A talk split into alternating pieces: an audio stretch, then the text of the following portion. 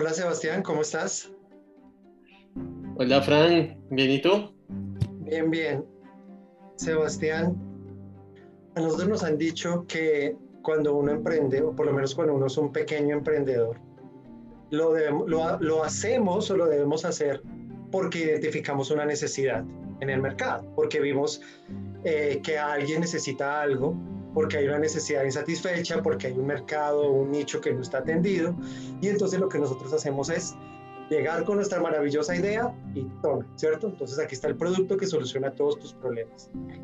Pero la verdad es que la mayor parte del emprendimiento, por lo menos en Latinoamérica y en los países, digamos, del tercer mundo, del mal llamado tercer mundo, es un emprendimiento por necesidad, no por oportunidad, no porque yo vea una oportunidad en el mercado, sino porque simplemente necesito ponerme a hacer algo, necesito ganar plata. Vivir. Sí. Exacto, necesito vivir. Entonces, yo quiero hacerte una pregunta, Sebastián, y es, ¿no crees que nosotros a veces cuando hablamos y, generamos contenido, y en general, no me refiero a nosotros dos, sino en general todo el ecosistema emprendedor, nos enfocamos mucho en ese emprendimiento por necesidad, pero nos olvidamos del emprendimiento por oportunidad, que también es importante. Sí, mira que es un planteamiento muy interesante.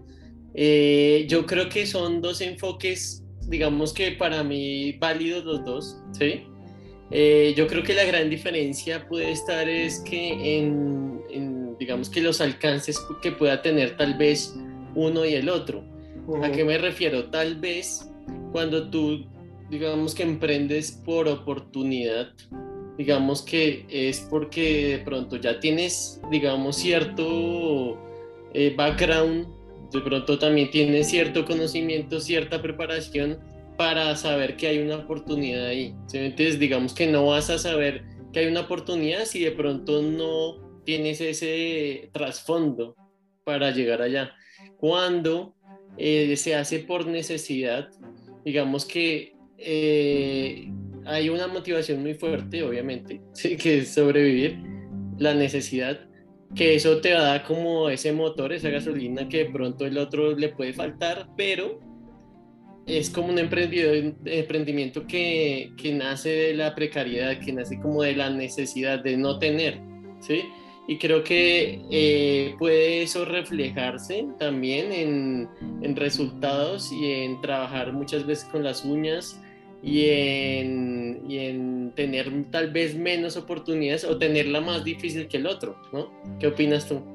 Pues es que escuchándote hablar y sabiendo que tú eres emprendedor y que yo también lo soy, me preguntaba si nosotros también no hemos sido emprendedores por necesidad. Es decir, finalmente, emprender por necesidad no es solamente vender empanadas, ¿sí? O sea, poner un puesto de empanadas o poner un negocio en alguna calle o algo muy informal.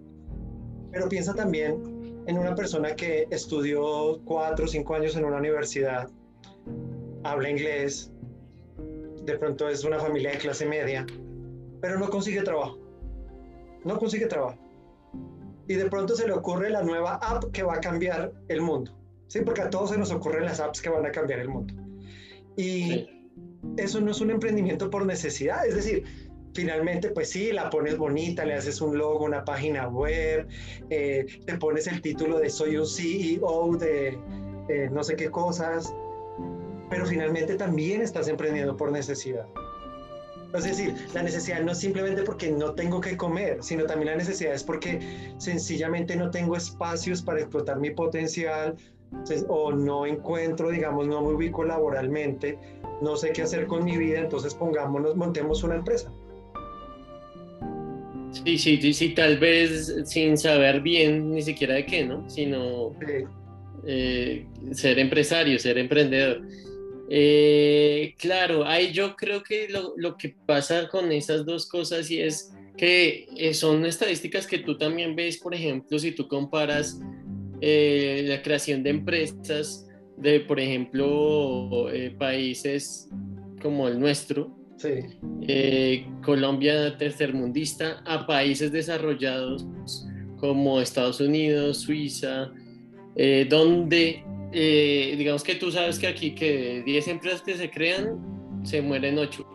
En ese tipo de países digamos que varía pero por ejemplo en países como Suiza se crean 10 y de las 10 se mueren 2, ¿sí? Entonces tú ves una, una brecha grandísima. También es, yo creo que va un poco a lo que yo te decía, es porque, claro, cuando tú emprendes por necesidad, tal vez lo haces, pero tú no tienes, no estás preparado, ¿sí? O sea, seguramente te faltan un montón de conocimientos y te falta un montón de hallar el problema, hallar un producto que resuelva ese problema, hallar mi mercado, ¿sí? Y uno se lanza, listo. Ayer estuve con unos amigos en un bar y les propuse que hagamos un negocio. Y, hoy tengo empresa. pero, pero hay, hay una cosa interesante. Jeff Bezos no fue un emprendedor por necesidad. Es decir, realmente Jeff Bezos creó Amazon porque él estudió el mercado. No, o sea, cuando tú... Claro, pero, pero fíjate el background de él. ¿Se me entiende? Sí, pero de todas maneras emprendió por necesidad. O sea, lo que pasa es que el, background que uno tenga, digamos como los estudios, la familia, esa herencia que uno, que uno carga, pues hace que, que se vea más chic, ¿no? Como un poquito más elegante esa necesidad, ¿no? es lo que llaman esa, esa, la pobreza vergonzosa, ¿no? Que tú sabes que, por ejemplo, hay gente que vive en estratos altos, pero son pobres. Y, y, prefieren vivir así porque por las apariencias. Entonces uno podría decir, pues yo aquí estoy aparentando que soy el CEO de no sé qué.co y, y pues tengo estudios y tengo cosas, pero igual estoy emprendiendo por necesidad. Claro. claro, claro. Y, me pregunto si a veces nosotros no tenemos esa conciencia y cuando nosotros hablamos de emprendimiento siempre estamos hablando de producto mínimo viable, de Lean Startup, de metodologías ágiles, cuando realmente lo que tú necesitas es miércoles, cógele poco dinero que tienes trata de mostrárselo, mostrarle tu producto, tu servicio a alguien y mira a ver cómo te va. Y en la medida en que te empiece a ir bien, entonces ahí sí piensas en, venga, ahora sí diseñémosle, esto es un producto mínimo viable o no lo es, eh, creémosle una marca, hagámosle un marketing digital, diseñémosle una estrategia de largo plazo, etcétera, etcétera. Entonces, ahí es una pregunta.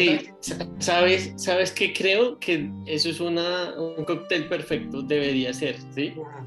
Debe ser que exista una necesidad y digamos que necesidad no hablando en términos solo de necesito plata para vivir, sino otro tipo de, llamémoslo, motivadores, ¿sí?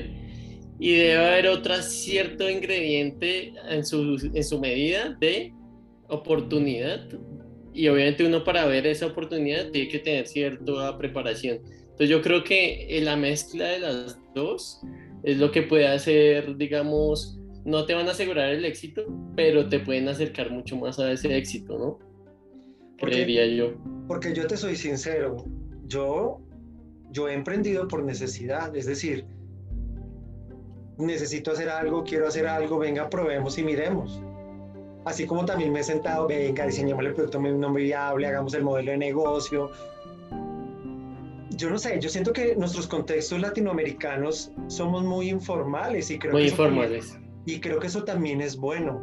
O sea, tú te imaginas en nuestro contexto donde nosotros nos sentáramos a cada negocio que se nos ocurre a diseñar el modelo de negocio, hacerle el producto mínimo viable, no tendríamos el nivel de emprendimiento que tenemos. Es decir, no seríamos una de las regiones más emprendedoras del mundo, creo yo. Claro, claro. Y, yo creo que está, estamos, estoy de acuerdo pero deberíamos meter un poquito más de formalidad. No, que a veces hay demasiada informalidad. Estoy completamente, estoy completamente de acuerdo contigo. Hay que meterle no formalidad, sino lo que digo es que de pronto a veces falta, falta comprender el origen, cómo nace, ¿cierto? Pero bueno, se, nos acabó, se nos acabó el tiempo, Sebastián. Listo. Entonces, hasta la próxima. Chao. Sigamos emprendiendo, Frank. Chao.